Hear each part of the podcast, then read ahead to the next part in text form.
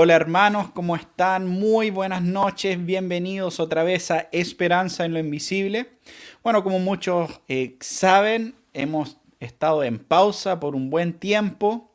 Estaba revisando recién que la última transmisión que hice fue a principios de abril, así que básicamente por los últimos tres meses no hemos estado haciendo programas en vivo y bueno, eso se debe a varias cosas, pero principalmente estaba en el proceso de terminar eh, mi segundo documental que se llama eh, Teach All Nations en inglés o Enseñar las Naciones en español, que es una docuserie de cinco partes. Entonces, durante el mes de abril eh, hasta junio, básicamente estaba trabajando en eso y, terminando los episodios.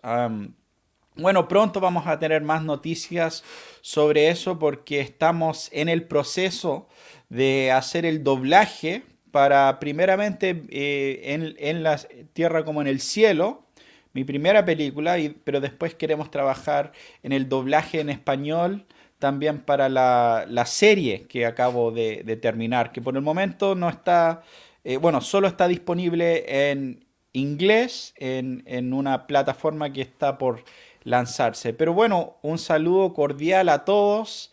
Espero que este tiempo pueda ser de edificación, hablando de, temas escatológicos eh, desde una perspectiva eh, postmilenial. ¿Cierto? Y bueno, antes de eh, entrar al tema principal que vamos a estar viendo hoy, quería comentar un poco sobre una publicación que hice hace unos días en inglés, pero que varios también eh, lo tradujeron al español. Y básicamente eh, puse esta frase, la mayoría de los evangélicos de hoy, hoy en día no creen que el Evangelio cambiará el mundo. Y bueno, estaba pensando sobre esto un poco cuando estaba, estuve hace poco visitando una iglesia eh, en los Estados Unidos y estaba tocando el, grupo de alabanza en esta iglesia y escuchando un poco el lenguaje que estaban usando, un poco la, eh, eh, el estilo de, la, alabanza y, todo eso, me llamó la atención porque yo pensaba, wow, qué, optimistas son en este contexto por estos minutos. O sea, la manera que ellos están hablando suena como que el Evangelio podría cambiar el mundo, ¿cierto? Eh, suena como el poder, como que el poder de el Evangelio es más poderoso que el marxismo, es más poderoso que el Islam, es más poderoso que todas las ideologías y todas las religiones de este mundo y que y por lo tanto podría llenar toda la tierra. Pero después de ese tiempo de alabanza, es claro, eso pasa, pero si tú le preguntas a alguno de esos cristianos al final de la reunión, ¿tú crees que el Evangelio va a cambiar el mundo? ¿Tú crees que las naciones serán transformadas por el Evangelio? Y la respuesta, eh, lo más probable va a ser no. O, va a ser una sí, pero van a ser transformadas las naciones, pero Satanás continuará reinando sobre todas las naciones hasta que Cristo vuelva. Entonces termina como una respuesta semi paradójica eh, en el mejor de los casos, pero muchos de ellos simplemente dirían, no, o sea, el Evangelio no está aquí para, para, cambiar el mundo. Y bueno, fue interesante también ver muchas de las respuestas, porque muchas personas compartieron esa publicación, y ver las respuestas que, de, los comentarios que ellos recibían, y era como, bueno, claro que el Evangelio no va a cambiar el mundo. ¿Quién pensaría tal cosa? ¿Qué idea más humanista pensar que las naciones podrían ser transformadas por el poder del Evangelio, supuestamente? Entonces, fue muy interesante eso. También recibí un mensaje de un hermano em, que conozco hace muchos años y que nunca habíamos interactuado en cuanto a estos temas eh, escatológicos, por lo demás. Pero él le llamó mucho la atención la publicación que hice. Y él se cuestionaba justamente, porque reconocía que en lo personal, él pensaba así, o sea que y, él no sabe por qué, es lo que me decía. yo pienso así, pero no sé por qué pienso así en cuanto a, este tema. O sea, yo no creo que el Evangelio vaya a, transformar el mundo. y, nunca he tenido esa expectativa y se preguntaba básicamente por qué no tenía esa expectativa. Entonces eh, me llamó mucho la atención el, eh, escucharlo a él, poder eh, hablar con él un poco y, ver cómo esta es la realidad en nuestras iglesias hoy en día y cómo eh, la importancia de este tema escatológico. Ahora, con esto, cuando digo que la escatología es importante, no quiero desmerecer, ¿cierto?, a mis hermanos que tienen otras posturas, pero por otro lado, tampoco estoy dispuesto a decir que nuestra diferencia en cuanto a la escatología es insignificante o nuestra diferencia, eh, que bueno, todos somos hermanos y al, al final de cuentas eh, todos terminamos en la misma conclusión. No, o sea, es, lo que nosotros pensamos sobre el futuro sí afecta cómo vivimos en el presente. Y bueno, aprovecho de comentar que los hermanos eh, de Ira y Gracia y de Antitesis TV publicaron hace poco un eh, video, ¿cierto?, sobre justamente ese tema, la importancia de la escatología y cómo una visión optimista eh, tiene este, un efecto importante sobre las personas y sobre la iglesia. Entonces, bueno, un saludo a ellos también. Vamos a ver algunos de los comentarios. Saludos al hermano eh, Yeyo Yasped, ¿cierto? Eh, desde Chillán, junto a su familia. Sabemos que, eh, que fue padre hace, hace, un tiempo, así que bendiciones para él y para su familia. un saludo también a Ulises Jiménez. desde Cuba, el pastor nos está escribiendo también al hermano Jeremy, ¿cierto? De Antitesis TV, que nos manda saludos eh, ahí desde los Estados Unidos. También eh, Brian, desde Costa Rica. Y John López también. un saludo a todos los, hermanos ahí. Bueno, estaba pensando cómo eh, entrar de nuevo a este tema y, cómo empezar, ¿cierto? Este nuevo tiempo donde vamos a estar haciendo estos videos en vivo. Y bueno, un tiempo atrás había un, joven, un hermano llamado Jaime Muñoz, eh, que publicó una serie de, de preguntas en Facebook eh, para personas que, bueno, dijo para amileniales y postmileniales. Entonces, me imagino que el hermano viene desde una perspectiva premilenial, eh, por lo menos, quizás dispensacionalista por alguna de los eh, comentarios o preguntas, me dio esa impresión. Em, entonces, mi idea en este programa, porque él hizo 10 preguntas, es poder interactuar y responder a estos puntos desde una eh, perspectiva eh, post-milenial. Y aquí está, eh, vamos a, poner el post, ¿cierto?, del, hermano y lo que dice al respecto. Dice, hay muchas ramificaciones en la escatología. Algunos creen que estamos en el milenio, algunos creen que no estamos en el milenio, sino que los que murieron con Cristo están viviendo en el milenio, en el cielo. Algunos creen que el milenio llegará a todas las naciones y el mundo llegará a vivir una época dorada y en ese tiempo de expansión absoluta del Evangelio vendrá Cristo. De todas las posturas he notado que la milenial, aunque no les gusta ser llamados así, y el postmilenial son los que dejan muchas preguntas sin respuesta, o son respuestas incompletas o dudosas, eh, que no dan toda claridad. Aquí les dejo 10 preguntas que les hago a mis conocidos amileniales y postmileniales. Bueno, eh, primero que nada, eh, eh, dentro de, estas diferentes alternativas, em, en, ese sentido, las primeras dos son, porque dice algunos que estamos en el milenio, algunos creen que no estamos en el milenio, sino que los que murieron con Cristo están viviendo en el milenio, en el cielo. Esas son dos eh, variantes de la visión amilenial, básicamente. Y la tercera sería más cercano a lo que es la postura postmilenial, en el sentido que creemos que hay una futura época dorada que vivirá el mundo cuando el Evangelio eh, sea expandido a todas las naciones. Ahora, eso es algo universal entre personas que son de la perspectiva postmilenial. Ahora, la pregunta del milenio en sí, desde la perspectiva postmilenial, ahí quizás a veces hay, hay algunas eh, diferencias, podríamos decir. Entonces, por ejemplo, ¿dónde situamos el milenio en este momento?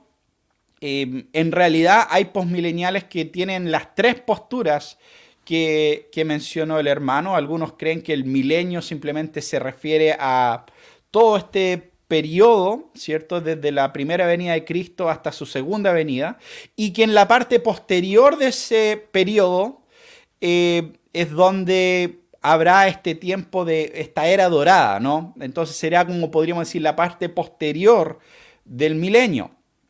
Otros, como Warfield, por ejemplo, el eh, Benjamin Warfield, pensaba que no, que el milenio es algo que está ocurriendo en el cielo, ya en ese sentido. E, y la descripción de Apocalipsis 20, eh, ahí es una descripción de los santos reinando con Cristo en el cielo, eh, paralelo con lo que está pasando aquí en la tierra. Entonces, también hay postmileniales de esa postura y hay muchos postmileniales de la tercera postura que piensan que el milenio aún es futuro.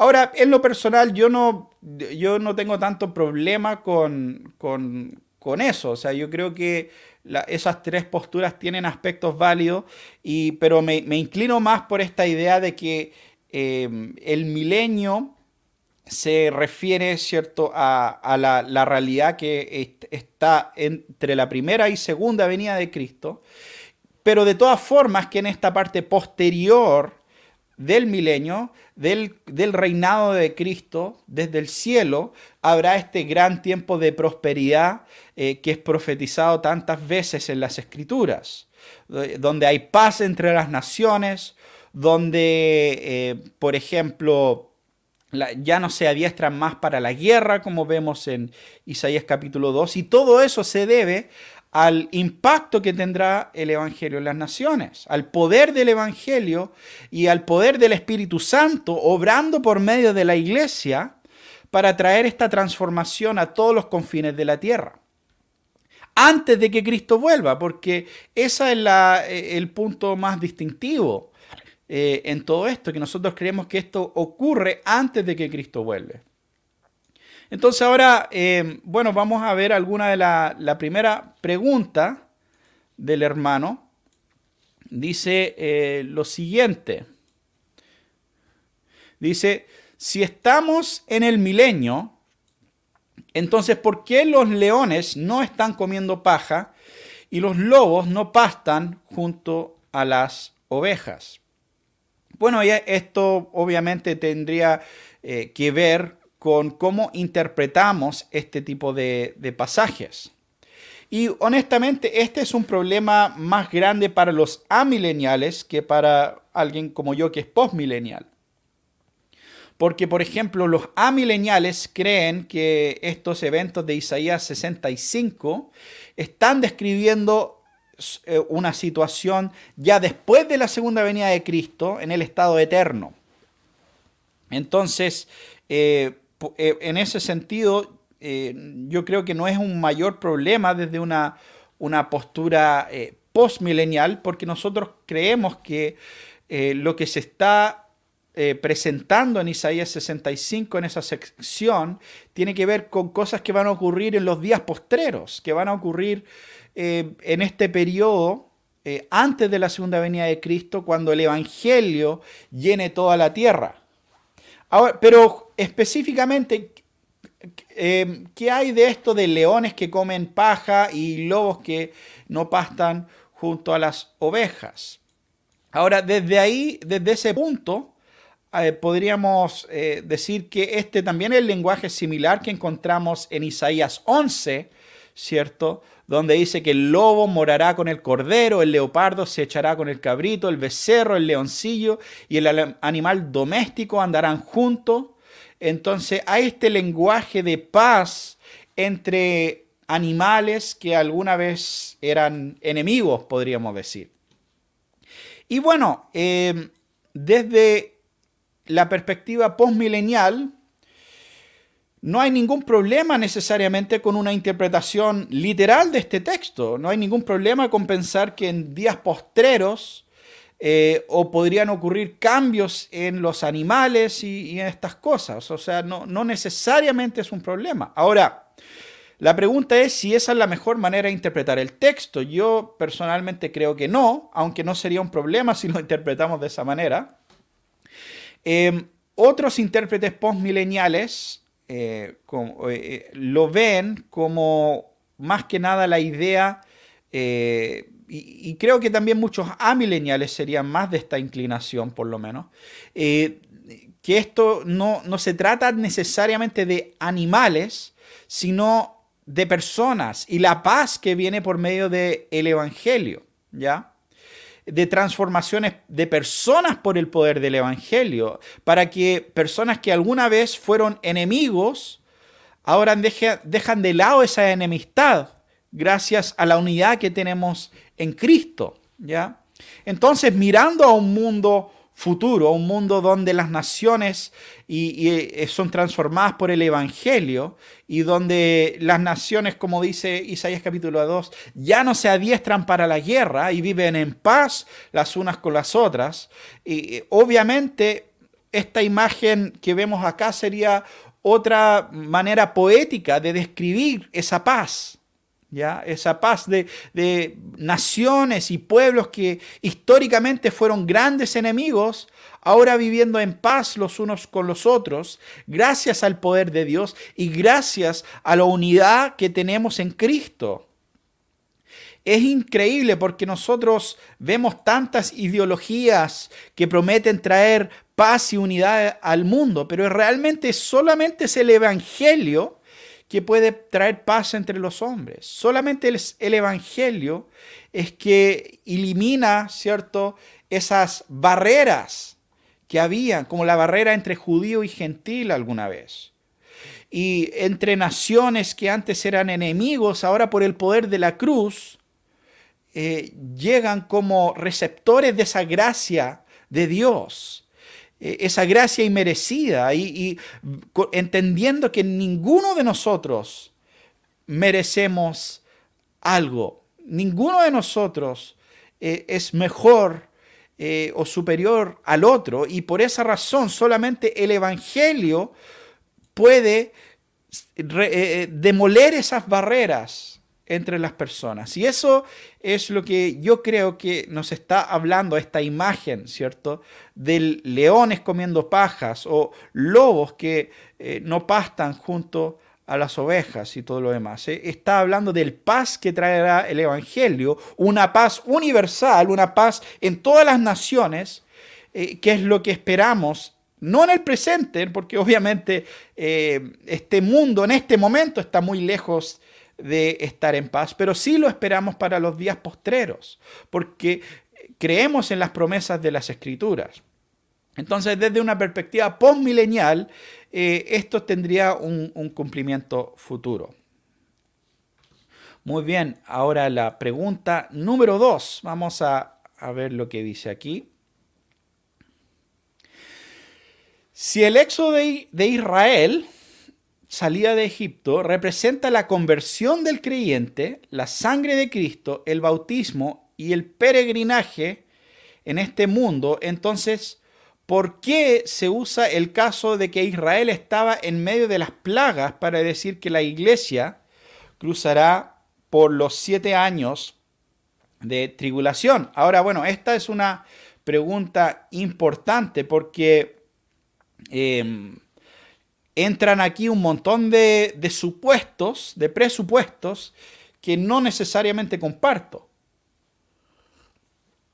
En realidad yo creo que más que una pregunta para amileniales o incluso postmileniales, esta es, sería una, pregunta más para eh, eh, premileniales, eh, posttribulacionistas, por ejemplo.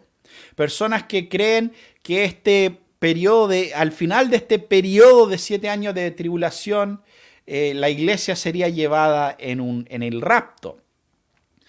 Pero bueno, hay, un montón de, elementos acá. Entonces, básicamente este argumento es, bueno, como Israel fue preservado durante las plagas de Egipto, ¿cómo Dios no va a preservar a su pueblo en este futuro siete años de tribulación?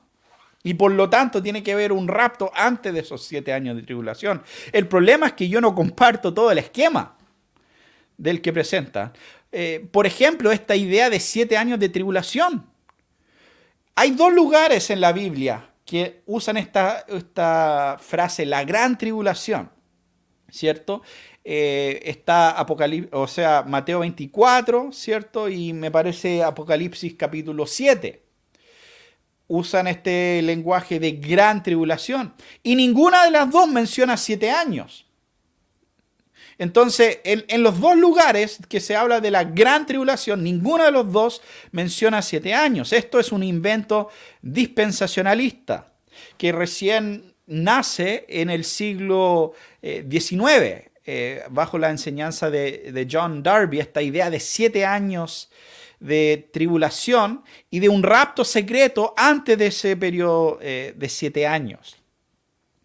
Entonces yo no comparto esas eh, ideas y en realidad yo creo que la gran tribulación mencionado en Apocalipsis y también en Mateo 24 es una referencia a los aconteceres eh, de la guerra judía que ocurrió, ¿cierto?, entre el año 66 y el 70 después de Cristo, cuando eh, los judíos se rebelaron en contra Roma y Roma mandó a sus ejércitos para, eh, para destruirlos, básicamente.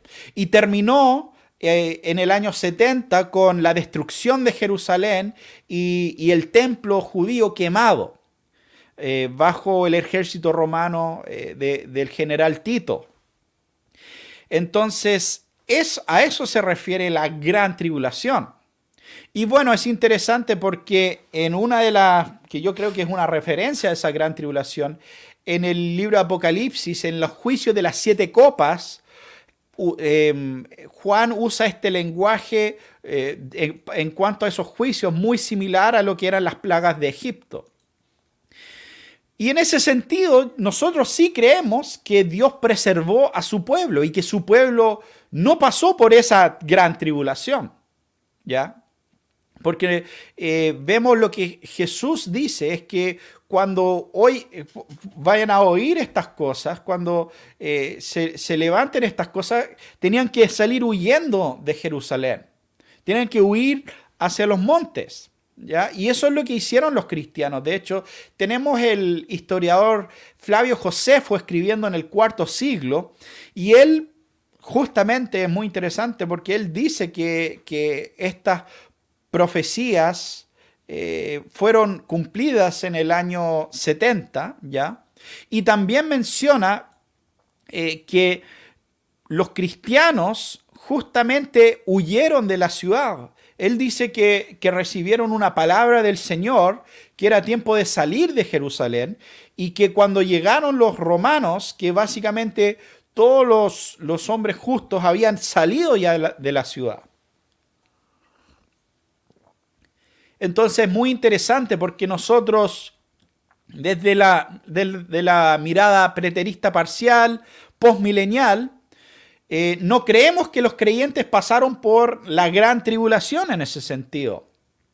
En gran parte porque creemos que ellos no estaban presentes en la destrucción de Jerusalén, que ellos obedecieron a Cristo y que huyeron. Y también es interesante este punto porque si realmente esta gran tribulación está hablando de un evento mundial, ¿ya? Un evento en todas las naciones del mundo y, todo lo demás, ¿de qué sirve huir a los montes? ¿Ya? Salir un poco de, Jerusalén. ¿Por qué estarías a salvo en los montes? ¿Ya? Esperar, especialmente, ¿cierto? Con toda la tecnología que tenemos hoy en día, drones, satélites, y un mil y un formas de, localizar a las personas, eh, sensores y todo lo demás, eh, ¿de qué serviría? En cambio, si estamos hablando de una guerra que ocurrió en el primer siglo con soldados romanos y todo lo demás, claramente huir a los montes sería eh, bastante útil. Y eso es lo que ocurrió, de hecho. O sea, según la, tradición de Eusebio y otros, estos cristianos huyeron a, Pela, eh, cerca de, Jerusalén, en, Judea. Entonces, de esa manera nosotros no creemos que pasaron por la gran tribulación los cristianos, por lo menos en la, la parte de Jerusalén, ¿no?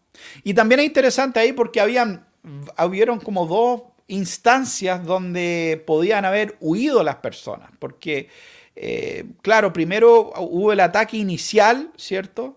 Y después me parece que en el año, eh, en el año 68 como que se retiraron un poco las tropas. Me parece que estaba relacionado con la muerte de, Nerón, ¿cierto? Que Nerón murió en el 68 y Vespiano eh, volvió a, a Roma, ¿cierto? Eh, que era el padre de Tito, y Tito, bueno, e-, es el que finalmente terminó la, conquista. Pero hubieron oportunidades de huir a los montes. Eh, y, entonces, en ese sentido, no creemos que el pueblo de Dios fue destruido junto con los impíos en esa gran tribulación. Por lo tanto, esto no es un problema eh, para la visión postmilenial en ese sentido. Quizás para premileniales pretribulacionales o algo por el estilo, pero para nosotros no es eh, gran tema. Muy bien, punto eh, número 3. Si Satanás está atado y estamos en el milenio, entonces ¿por qué existen tantas posesiones demoníacas en el mundo y se fundan iglesias eh, satánicas. Entonces, básicamente la pregunta es si Satanás está atado, ¿por qué hay actividad satánica en el mundo? Y bueno, desde una perspectiva postmilenial hay, hay varias maneras que podríamos responder a este punto en particular, dependiendo de cuál de las posturas que mencioné al principio tomamos. Si, por ejemplo, si nosotros creemos que todo este periodo general es el milenio, ¿ya? pero la escritura dice que Satanás está atado, eh, habría que usar el mismo texto para determinar a qué se refiere, porque claramente no, el texto no está diciendo que Satanás está atado en todos los sentidos, si, si se está moviendo en el tiempo eh, presente. Eh, el, versículo, capítulo 20, versículo 3 dice, hablando de Satanás, eh, bueno, versículo 2, el ángel prendió al dragón, la serpiente antigua, que es del diablo y Satanás, y lo ató, ¿cierto?, por mil años, lo arrojó al abismo y lo encerró y puso un sello sobre él para que no engañara más a las naciones hasta que se cumplieran los mil años. Bueno, y esto es muy interesante porque dice que fue atado y sellado ¿Para qué? Para no engañar a las naciones. Y en ese sentido, nosotros veríamos que eso delimita el lenguaje de, la atadura de Satanás. Satanás ya no puede engañar a las naciones como lo hacía antes. Satanás antes era el príncipe de este mundo. Eh, Satanás antes, eh, vemos en un momento que le ofrece las naciones del mundo a Cristo. Dice, todo esto te daré si me adoras. Y obviamente Cristo rechazó la oferta, pero rechazó la oferta porque Cristo eh, quería tomar las naciones de suma, a su manera, no eh, doblando la rodilla a Satanás, sino que venciendo a Satanás en la cruz. Y eso es justamente lo que hizo. Después de su resurrección dijo que toda autoridad en el cielo y en la tierra me es dada y por lo tanto ir y disipular las naciones. entonces, a Jesús se le fueron dadas todas las naciones. Las naciones no le pertenecen ahora a Satanás, le pertenecen a Cristo. Satanás ya no puede engañar a las naciones. Ahora, eso no significa que Satanás eh, no intenta hacer lo suyo. Sí puede intentar, pero no tiene el poder para, para efectivamente detener el avance del Evangelio a las naciones. Y es por eso que el Evangelio ha estado avanzando dos mil años y cada año Satanás pierde más terreno. En ese sentido. Ahora, ¿existen posesiones demoníacas en el mundo? Claro que sí. Siempre, o sea, eso vemos a través de la historia, ha existido esto.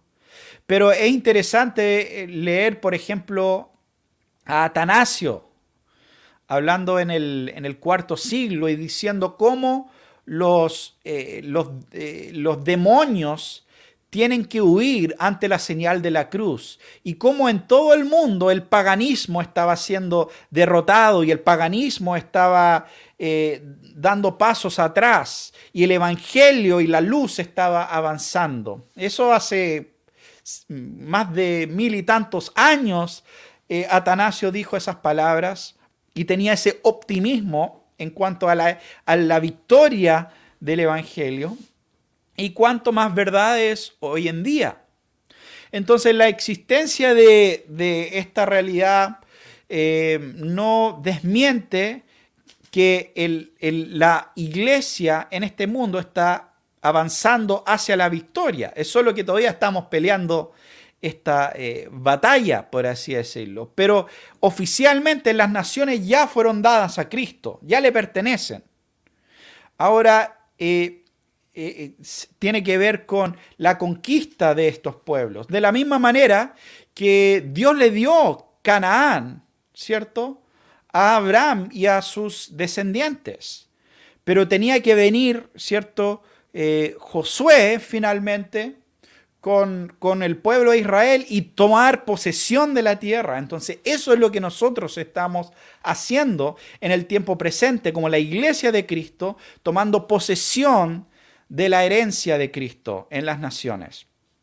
Y durante ese proceso se manifiestan los, eh, los poderes del maligno y intentan, dan estos últimos intentos desesperados de retener algo de su viejo imperio. Pero ese imperio ya cayó, ese imperio ya nunca más se levantará.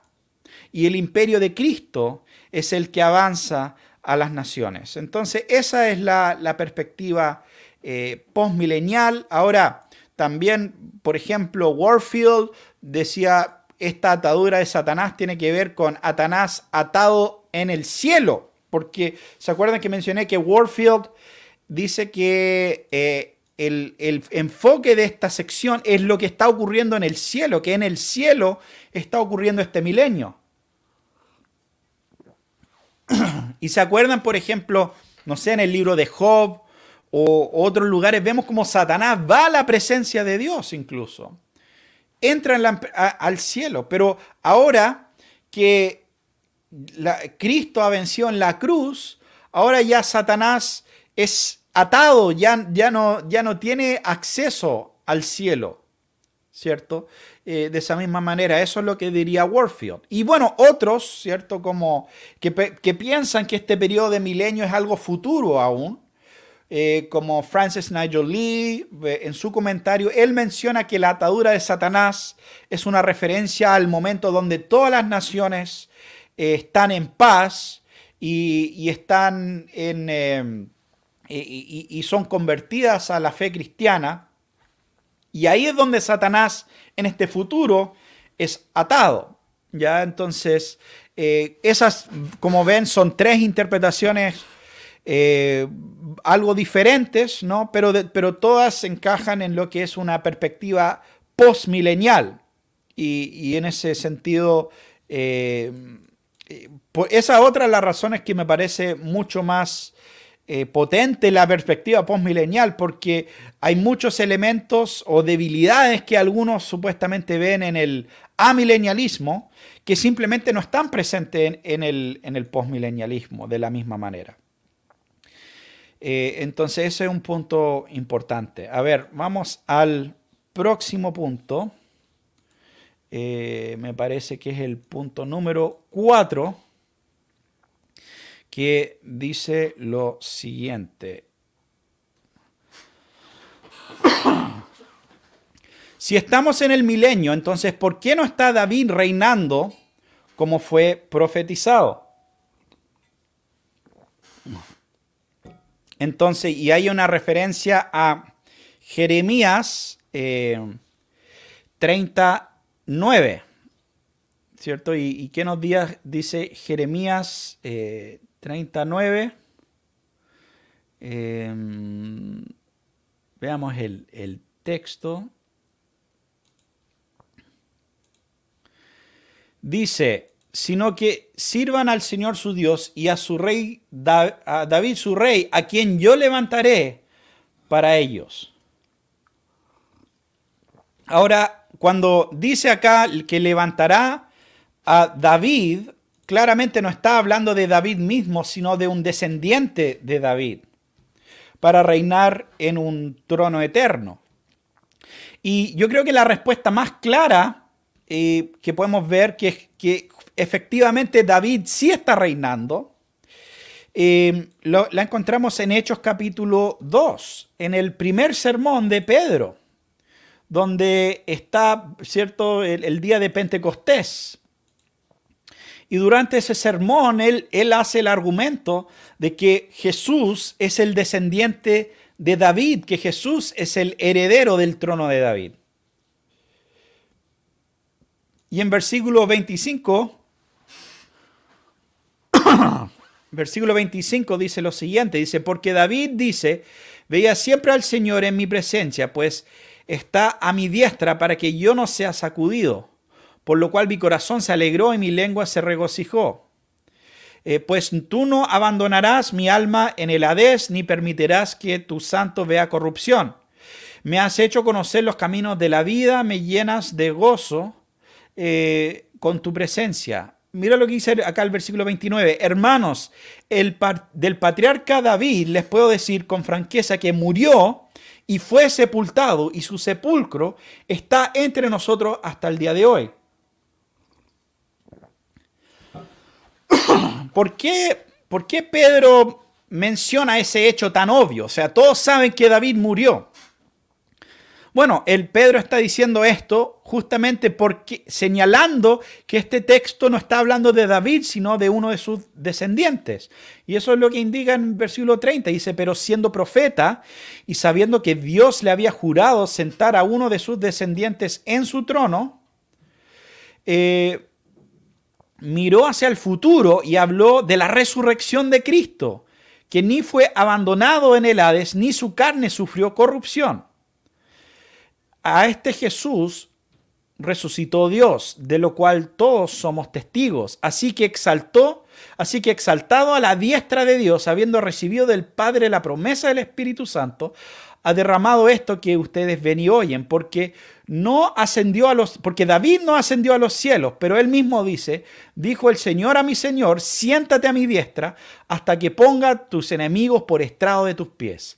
Sepa pues con certeza toda la casa de Israel que, este, que a este Jesús, a quien ustedes crucificaron, Dios lo ha hecho Señor y Cristo entonces, ¿cuál es el punto de, Pedro acá? Que e, es que eh, en ese sentido, em, e, este Jesús ha sido hecho Señor y Cristo. Este Jesús está sentado en el trono de David, porque David no ascendió a los cielos, ¿cierto? Sino que estaba hablando del reinado de Cristo. Y cuando dice, siéntate a mi diestra, ¿de qué está hablando? Está hablando de un, trono terrenal, un trono de madera, un, trono de, algún eh, material de ese tipo? No, para nada. Está hablando de un trono celestial. Cristo está reinando hoy en día sobre cielo y tierra, como ya mencionamos, Mateo 28. Toda autoridad me ha dado en el cielo y en la tierra. ¿Ustedes creen realmente?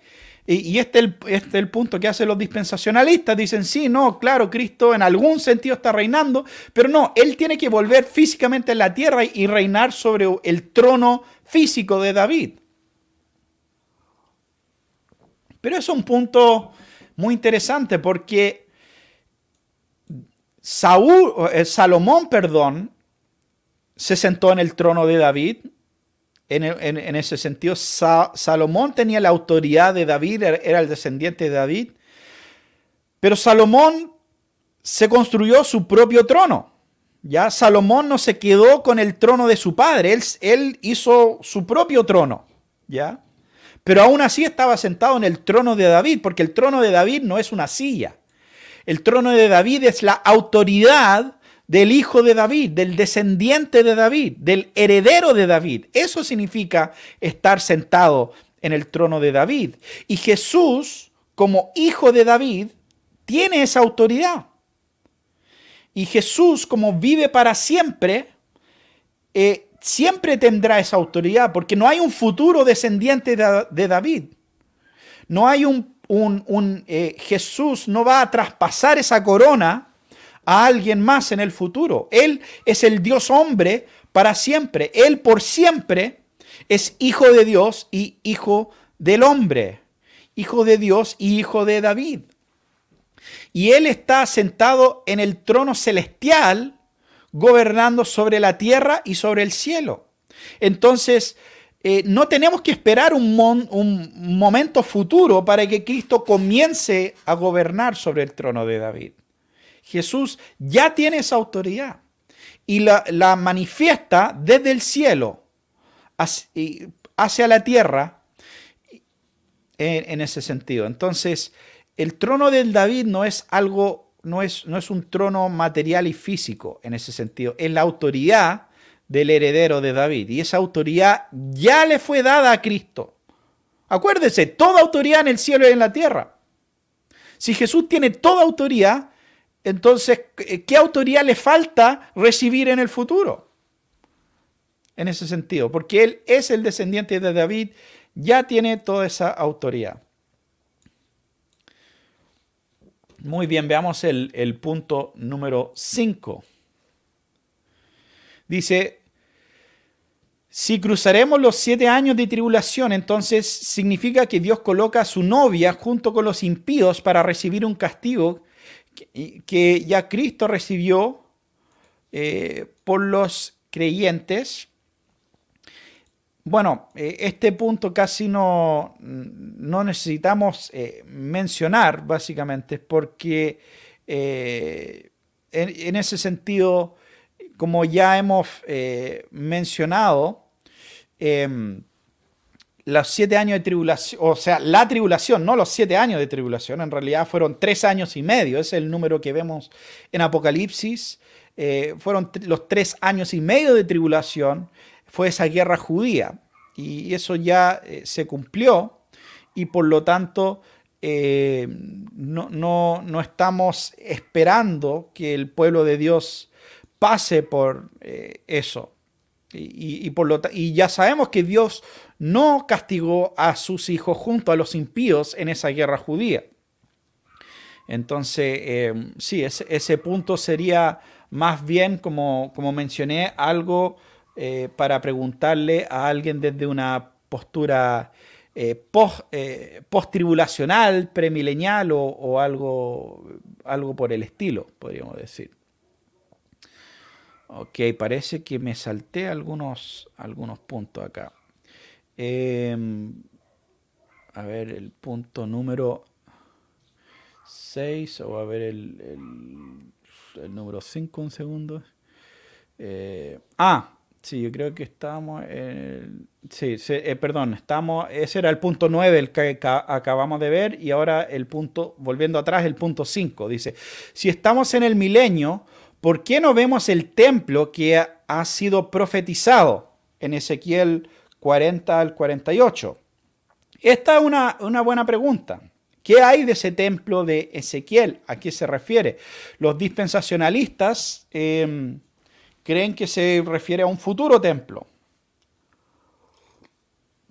Aunque también no, bueno, no están todos de acuerdo si es uno o dos templos los que faltan en el futuro, porque el templo durante la gran tribulación muchos creen que va a ser destruido y de que después habrá otro, o, por lo menos tendrá que ser em, reacondicionado, digamos. Pero dejando eso a un lado, ¿a qué se refiere esto del templo? Eh, bueno, para eso es muy importante entender cómo es que se entiende em, este lenguaje del templo en el Nuevo Testamento.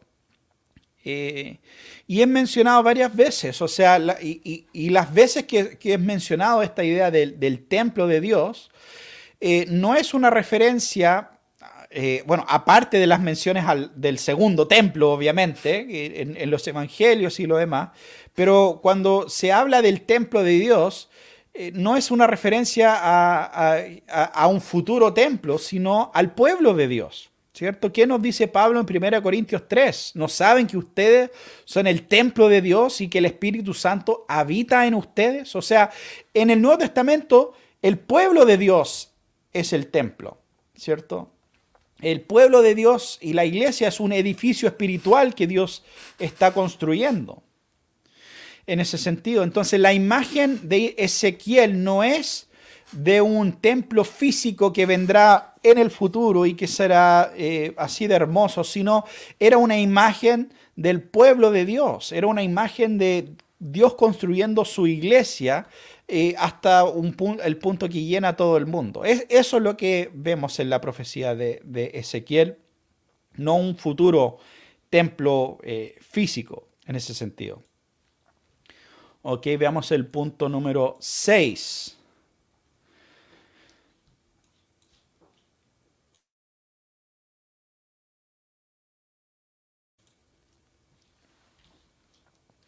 Si somos el nuevo Israel, entonces significa que Dios no es inmutable en sus planes y cambió de estrategia al desechar permanentemente a la nación en la que nació Jesús.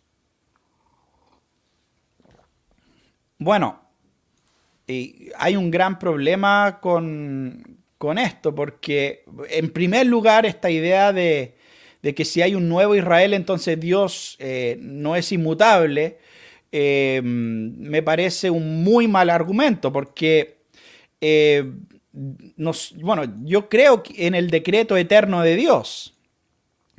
Ya, yo creo que Dios antes de la, de la creación del mundo ya tenía un decreto y, y que todos sus propósitos se cumplen. Pero en ese sentido, eh, si vamos a tomar este argumento en serio, ya entonces no puede haber un nuevo pacto, porque si, si hay un nuevo pacto, eso significa que Dios está cambiando de estrategia, por ejemplo, ¿cierto? Eh, y en ese sentido. Pero yo creo que ni siquiera hay que ir más lejos que simplemente reconocer que ni siquiera estamos hablando de un nuevo Israel. Estamos hablando de Israel simplemente. O sea, hay, siempre ha habido un pueblo de Dios, ¿ya? A través de toda la historia. Israel se refiere obviamente a aquellos hijos del pacto, ¿cierto? Que el pacto que Dios hizo con Abraham, ¿cierto? Después con Isaac y, Jacob, el, descendiente de, eh, de Isaac, que después fue llamado Israel y sus descendientes llevaron eh, su nombre. Entonces, eh, es muy importante este punto porque fíjense en el nuevo pacto, Jeremías 31, 31. Dice, vienen días, declara el Señor, en que haré con la casa de Israel y con la casa de Judá un nuevo pacto. Entonces, fíjense en algo, ¿con quién es el nuevo pacto? Es con la casa de Israel y, con, y de Judá. Por lo tanto, si nosotros estamos en el nuevo pacto, ¿cómo podemos estar en el nuevo pacto si, si es que no somos Israel y no somos la casa de Judá? Porque el pacto es con ellos. ¿Entienden? Y bueno, la respuesta sencilla a este asunto es entender lo que Pablo explica muy bien en, en Romanos 9, donde él justamente señala el problema de, bueno, si Israel es el pueblo de Dios, ¿cómo tan grande del número de Israel ha rechazado a Cristo? Y él, la, respuesta es sencilla, en, en versículos 6 al 8 dice, pero no es que la palabra de Dios haya fallado, ¿ya? ¿Cierto? No es que Dios haya cambiado de planes, sino... Eh, eh, porque no todos los descendientes de Israel son Israel. Ese es un punto muy importante. No todos los descendientes de Israel son Israel, ni son hijos todos por ser descendientes de Abraham, sino por Isaac será llamado tu descendencia. esto es, no son los hijos de la carne que son los hijos de Dios, sino que los hijos de la promesa son considerados como descendientes. Entonces, em, incluso en, esos tiempos, o sea, él inmediatamente empieza a señalar que no todos los descendientes de Abraham fueron herederos de la promesa. De hecho, Abraham tenía dos hijos, pero solo Isaac era, eh, fue llamado. Isaac tuvo eh, varios hijos también. Eh, y solo Jacob, no su hermano Isaú, Jacob fue, fue, fue, llamado en ese sentido. Entonces vemos el propósito de Dios en elección a través de la historia. Y por otro lado podemos ver en muchos casos en el Antiguo Testamento, el Israel según la carne muchas veces fue destruido por Dios. ¿Cuántos cayeron en el desierto eh, a raíz de su desobediencia? Pero por otro lado, vemos como Dios, incluso en el Antiguo Testamento, tuvo compasión sobre Ruth o sobre Raab eh, y otros, eh, los egipcios que salieron junto al pueblo de Israel cuando cruzaron el, Mar Rojo. O sea, estos eran personas que no eran según la sangre de, Abraham, pero eran personas que sí tenían la fe de Abraham. Y esos son los verdaderos hijos de Abraham. ¿Entienden? Entonces, eh, o sea, Dios siempre ha tenido un pueblo. En el antiguo pacto, eh, la mayoría de ese pueblo eran descendientes físicos de Abraham y, de, Jacob, de Israel. Em, pero sí habían otros que no eran descendientes físicos, que eran Israel, eran parte de ese pueblo. Ahora en el Nuevo Testamento hay una, un, remanente, ¿cierto? Que Pablo menciona, que son los descendientes físicos de Abraham y de Isaac y de Jacob, pero una gran mayoría es la, e, es este, e, son los gentiles que entran a formar parte de este árbol que es Israel, que es el pueblo de Dios. Ahora, yo creo que, que Pablo también en Romano 11 habla de una futura conversión de Israel según la carne a entrar al pueblo de Dios, a entrar al verdadero Israel. Eh, yo no tengo problema con eso. De hecho, eso es una parte bastante fundamental de la perspectiva postmilenial. Nosotros creemos que en los postreros días un evento importante será la conversión de Israel.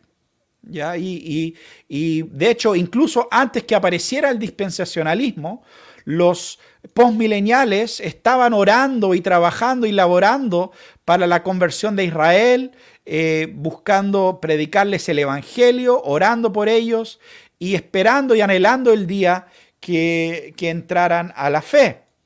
En ese sentido, pero Dios siempre ha tenido un solo pueblo, ¿ya? Y nosotros, si, si nosotros somos descendientes eh, de la fe de Abraham, somos parte de ese único pueblo de Dios, ¿ya? Entonces, esta cosa de cambios de planes y todo lo demás es simplemente una presunción eh, dispensacionalista. Los dispensacionales creen que la iglesia es el plan B, ¿cierto? Los, dispensacionales creen que Cristo vino a la tierra con la intención de entregarle el reino a Israel, pero eh, y, de establecerse a él mismo como un rey eh, desde Jerusalén gobernando y destruyendo los romanos pero que el pueblo de Israel no quiso eso y por lo tanto lo crucificaron. Pero lo que vemos en la escritura es todo lo contrario, o sea, en un momento intentaron hacer Cristo rey a la fuerza y Cristo se arrancó. Él no quería ser ese tipo de rey, ¿ya? Y tampoco quiere ser ese tipo de rey en el futuro. Ese es el problema. Eh, irónicamente, los dispensacionalistas presentan al futuro eh, a Cristo en el futuro reino milenial, justamente haciendo lo que él rechazó. ¿ya? La iglesia no es el plan B de Dios, la iglesia siempre ha existido. O sea, cuando nosotros usamos esta palabra iglesia, eclesía, es la misma palabra que es usado eh, en el Antiguo Testamento. Obviamente, eh, cuando los judíos traducen el Antiguo Testamento del hebreo al griego, ¿cierto? Traducen la palabra cajal en hebreo, que es congregación, lo traducen al griego como eclesía. Y es por eso que los...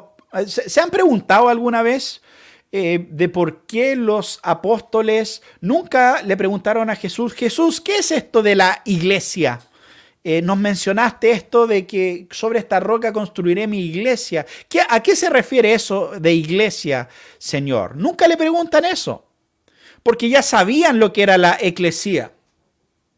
No era un concepto nuevo que Jesús estaba introduciendo, era un concepto que aparece a través de la historia de redención y es por eso eh, que Esteban en el Nuevo Testamento, en, Hechos capítulo 7, cuando está hablando al Sanedrín, él habla de la eclesía que estaba en el desierto, ya porque es algo que siempre ha, estado. Entonces, eh, la iglesia no es el nuevo Israel, la iglesia es Israel en el sentido que es el pueblo único de Dios, heredero de la promesa. Y ese pueblo está compuesto, sí, por, por eh, gente que tiene la sangre eh, de, eh, descendientes de Jacob, ¿cierto? Pero también de personas que no tienen la sangre de Jacob. Tiene, está compuesto por personas de, todas las naciones y, de todos los que todas las tribus y todos los pueblos, básicamente. Pero todos hijos de la fe de Abraham. Y ese es el punto importante y, es por eso que somos parte de un, una sola familia, un solo árbol que es el pueblo de Dios. Muy bien. Punto número, a ver, eh, siete, perdón. Dice, Si cruzaremos los siete años de tribulación, entonces significa que soportarías ver a tu familia, padres, pareja, hijos, ser golpeado y asesinada por no recibir la marca de la bestia y así cruzar los siete años de, sufrimiento y hambre o morir de eh, decapitado. Bueno, obviamente em, ya mencioné que yo no creo que los siete años de tribulación es algo futuro.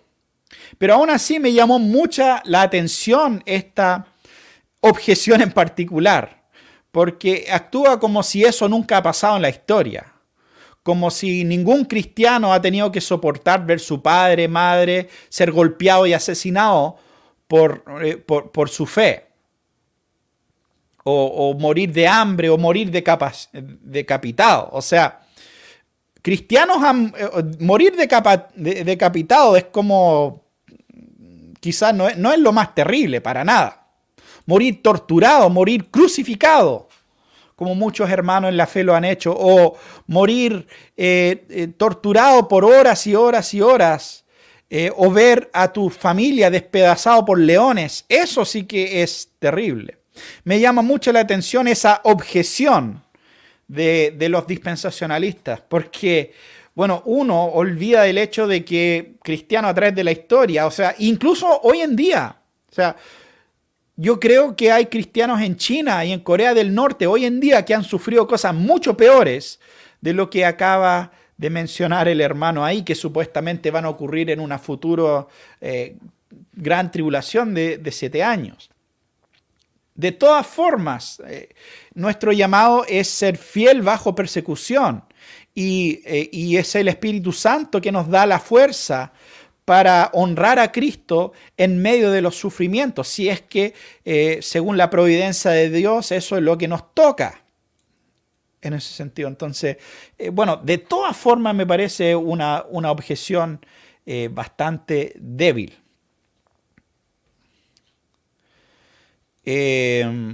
Si cruzaremos los siete años de tribulación, entonces significa que existe una pérdida de salvación al aceptar la marca de la bestia.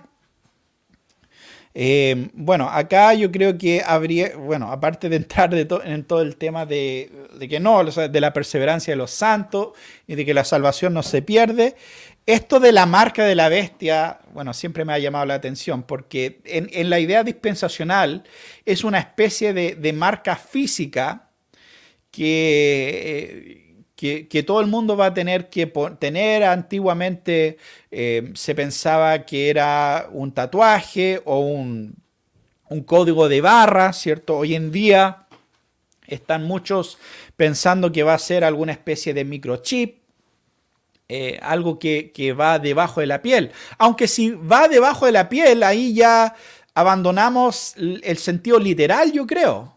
Porque si está debajo de la piel ya no es una marca, una marca es algo visible, ¿cierto? Pero si está debajo de la piel ya no, ya no es necesariamente visible.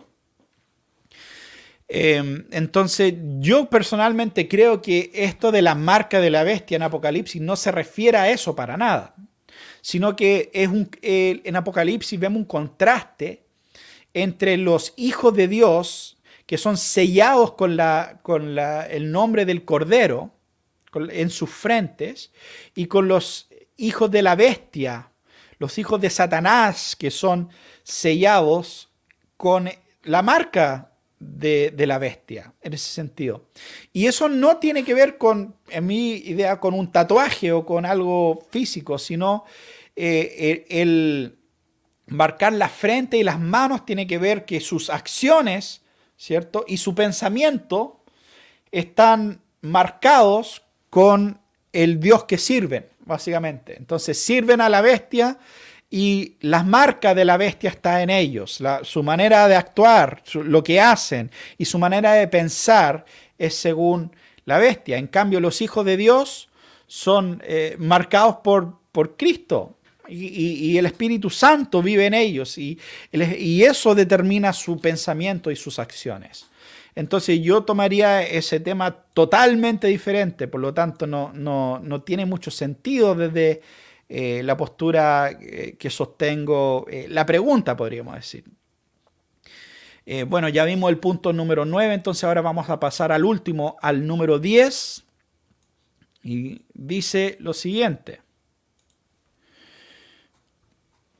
Si cruzaremos los siete años de tribulación y sufriremos juicios de Dios, entonces, ¿por qué Juan dice, amén, ven Señor Jesús, si se desease que lleguen esos juicios a todos, impíos y creyentes? Bueno, obviamente em, creemos que los juicios que iban a venir eh, y que están descritos ahí eran en contra de los impíos, ¿ya? Eh, entonces, no, la verdad, como ya mencioné, estas son preguntas más para un, un premilenialista eh, post-tribulacional quizás, pero no tiene mucho sentido desde la, mirada eh, postmilenial y preterista parcial en ese sentido. Pero bueno, aprecio mucho las, preguntas del hermano y, y por lo menos desde una perspectiva postmilenial creo que eh, hemos podido explicar un poco de, nuestra postura y, eh, quizás aclarar algunas dudas. No sé si el hermano en algún momento verá este video, espero que sí. Eh, porque yo creo que, bueno, siempre es bueno interactuar y siempre es bueno escuchar otras posturas en cuanto a estos temas. Así que espero que esto haya sido de, eh, edificación.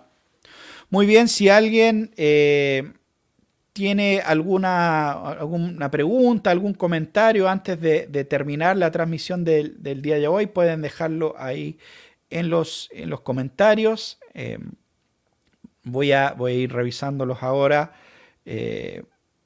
aquí vemos a el hermano Miguel Flores mandando un saludo eh, desde Bolivia, ¿cierto?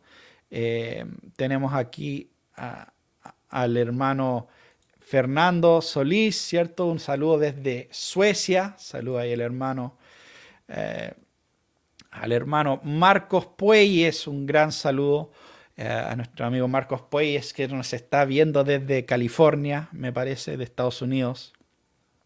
Bueno, aquí el, hermano Manuel Troche parece que tiene un comentario o una pregunta. Él dice, el doctor Enuel me indicó que Nerón marcaba a los cristianos para que fueran identificados y también así para ser perseguidos.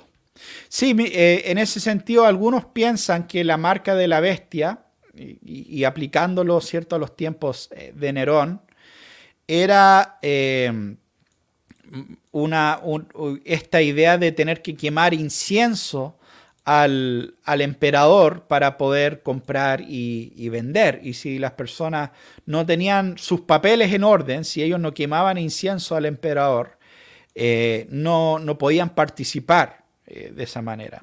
Entonces algunos lo han aplicado en ese sentido y yo creo que puede ser, pero yo creo que la conexión en, cuanto a de las manos y en la frente con el actuar y el pensamiento es, eh, es, un poco más potente, especialmente cuando vemos otras partes de las escrituras, porque por ejemplo, cuando vamos al Antiguo Testamento, eh, en Deuteronomio habla de, marcar tu mano y tu frente, ¿cierto? Con la, eh, con la palabra del Señor. Y es por eso que los judíos, incluso hasta el día de hoy lo hacen, eh, tienen estas tradiciones de, poner un pedacito del Torá, ¿cierto? Atarlo a su frente y atar un pedacito del Torá a su mano, ¿cierto? Si ven a los judíos ortodoxos muchas veces hacen eso hoy en día. Entonces yo veo la conexión eh, más por ese lado, aunque sí, no, tengo problemas si es que realmente era una, marca física o algo por el estilo, pero eh, no es necesario, en mi opinión, que, sea una marca física eh, en cuanto a, esa interpretación. Ok, voy a ver si hay alguna pregunta acá. aquí otro saludo de, un hermano. Muy bien, hermanos. Eh, bueno, mientras esperamos, solo comentarles que espero seguir haciendo estos eh, programas durante la semana, o por lo menos una vez a la semana, eh, y seguir con esto de las transmisiones. Espero que pueda seguir siendo de edificación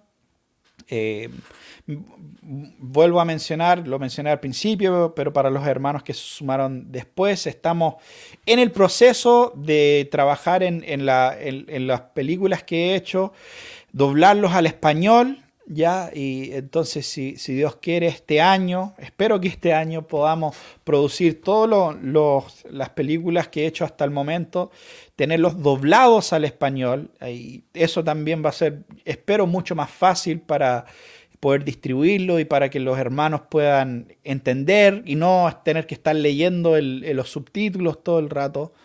Eh, entonces, ese es el, próximo proyecto en el que estamos eh, trabajando, así que pedimos eh, sus oraciones en eso. Y bueno, nos estaremos viendo la próxima semana.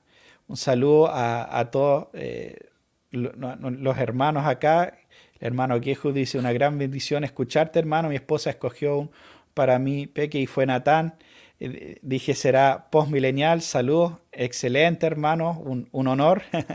Aunque, bueno, el, mi hijo también eh, tiene su segundo nombre, eh, Natán.